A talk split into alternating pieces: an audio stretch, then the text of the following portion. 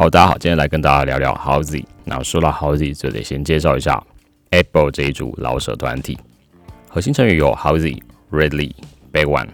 那他们在二零一四年正式组团，风格其实也变换了不少，像从比较西岸街头风格的，比比方说城市猎人，再到以旋律和轻快律动为主的 EP 归零，再到走 Trap 风格的专辑 Never Too Late。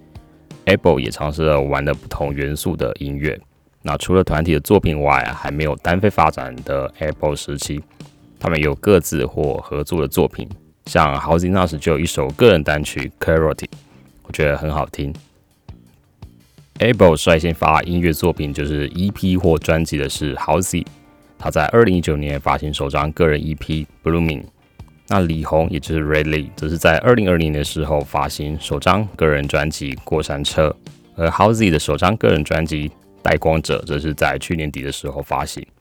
那说到《Blooming》这张收录六首歌的 EP，是一张听起来很舒服、很轻柔，就连在讲情欲都是舒服的。但对我来说，另一层的感受就是整个调性太轻了一点，会变得有一点背景音乐的感觉。但不是不好听，但是就是会有这种感觉。那 Howzy 在 Blooming 后陆续发了好几首单曲，包括 Flower、亲爱的妈妈、Twenty Four Seven、How Easy、Butter、Jet Leg、不值得、街角的蔷薇，这几首都是蛮暖的，那给人舒服的氛围。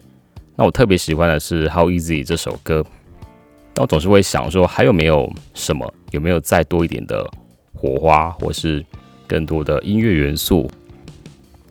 或者再来一点不同的风格。虽然说这些作品和 Howzy 的形象以及他所想要表达的都是贴近的，不过如果就停留在那边就太可惜了。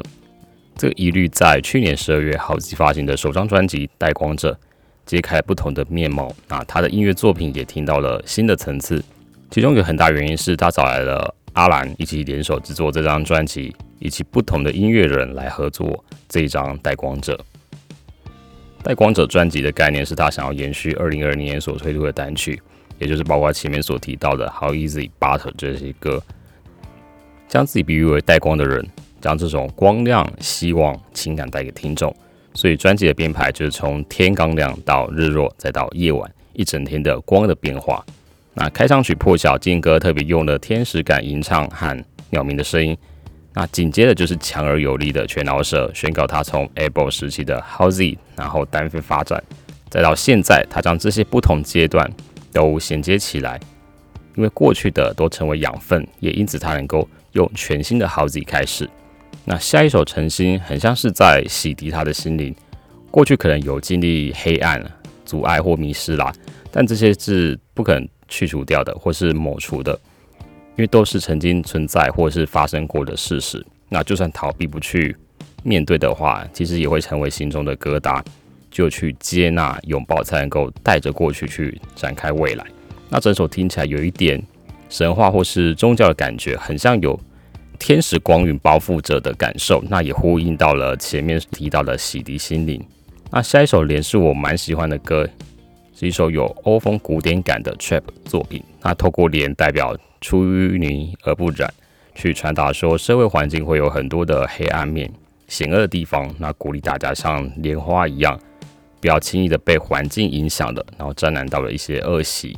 那特别喜欢快嘴的那一段，因为听起来的爽感非常足够。